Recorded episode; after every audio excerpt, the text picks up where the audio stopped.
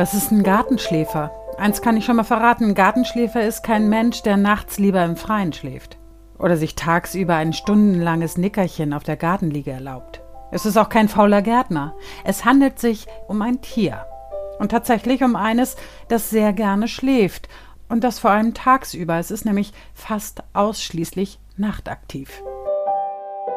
Dazu schläft es natürlich tags und nachts im Winter, da es einen langen, ausgiebigen Winterschlaf hält, für den es sich extra vorher eine dicke Fettschicht anfuttert. Die Gartenschläfer zählen zu den in Europa heimischen Schlafmäusen, den Bilchen, und sind damit auch verwandt mit den sogenannten Siebenschläfern oder auch Haselmäusen. Aha, eine Schlafmaus also. Die Gartenschläfer sehen im Grunde auch so aus wie Mäuse, wie wir sie kennen. Allerdings mit einem Unterschied. Dieser kleine Nager trägt so etwas wie eine Zorro-Maske. Sein Fell hat eine bandartige schwarze Färbung über den Augen bis hinter die relativ großen Ohren. Ansonsten ist der Gartenschläfer eher so graubraun bis braun und am Bauch weißlich. Naja gut, jetzt wissen wir ja schon einiges über den Gartenschläfer. Ein kleiner Zorro, der gerne schläft. Aber warum heißt er eigentlich Gartenschläfer? Tatsächlich mag er Gärten oder vielmehr alle Lebensräume, die so ähnlich wie Gärten sind. Es ist nämlich ein Allesfresser und wenn er seinem Lieblingsspeiseplan gerecht werden möchte, sollten sich in seinem Umfeld auch möglichst viele Insekten, Würmer, Schnecken, dazu aber auch am besten noch Eier, Früchte, Samen und Knospen befinden. Klar, das kann er nicht nur in Gärten finden. Mit seiner Vorliebe für eine vielfältige Kost kann er auch in Weinbergen oder Streuobstwiesen leben. Es gibt sogar auch Gartenschläfer in Wäldern.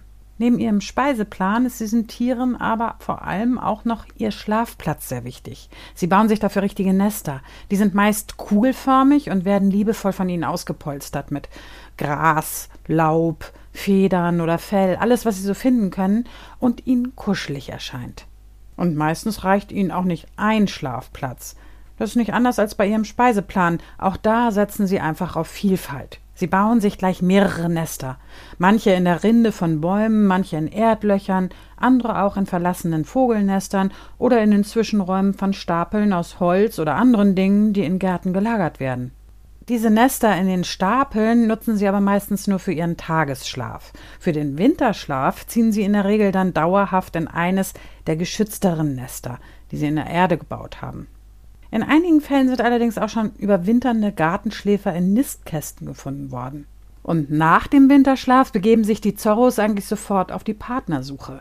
Nicht fürs Leben, sondern für die Vermehrung. Denn monogam leben die Gartenschläfer weiß Gott nicht. Sie sind einfach gern allein, wenn sie sich nachts durch die Gärten bewegen, nur eben nicht, wenn es um das Nachwuchszeugen geht.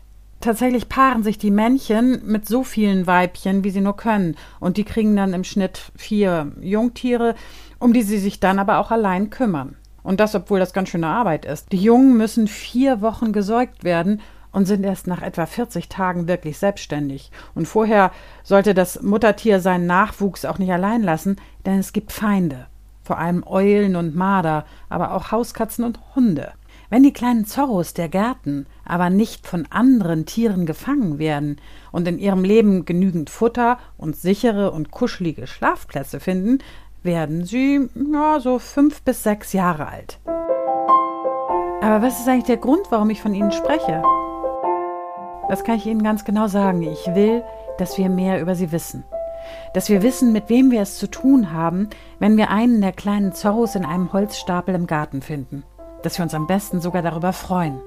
Denn in vielen Teilen Deutschlands und auch Europas verzeichnet diese Tierart den größten Populationseinbruch unter allen Nagetieren in den letzten Jahrzehnten. Leider ist dieses putzige Nagetier mit der Zorro-Maske nämlich aus mehr der Hälfte seiner ursprünglichen Verbreitungsgebiete im vergangenen halben Jahrhundert ganz verschwunden. Und niemand weiß genau warum. Ein Grund, warum der BUND gemeinsam mit Forschern der Justus-Liebig-Universität Gießen und der Senckenberg-Gesellschaft für Naturforschung im Jahr 2018 ein Forschungsprojekt zum Bestand und der Suche nach den Gründen für die Bedrohung dieser Art ins Leben gerufen hat, an dem bis heute gearbeitet wird. Und es handelt sich dabei um eine extrem wichtige Untersuchung. Denn obwohl es sich beim Gartenschläfer um eine heimische Tierart handelt, gab es vorher zu diesem Tier bislang kaum irgendwelche wissenschaftlichen Ergebnisse. Und schon gar nicht darüber, warum dieses Tier aus vielen Regionen Deutschlands innerhalb kürzester Zeit verschwunden ist. Um mehr über die Gründe dafür zu erfahren, setzen die Wissenschaftler auch auf die Hilfe von Bürgern und Bürgerinnen, die melden können, ob sie in ihrem Garten oder an anderen Plätzen eine dieser Zorro-Schlafmäuse gesehen haben. Die Forscher erhoffen sich dadurch, noch mehr über die Verbreitungsgebiete und Lebensgewohnheiten der Gartenschläfer herauszufinden und auch über die Einflussfaktoren, die in anderen Gebieten zum Rückgang dieser Art geführt haben. Mit diesen Infos lässt sich dann vielleicht auch mehr für den Erhalt der Bestände tun und es können entsprechende Schutzmaßnahmen entwickelt werden.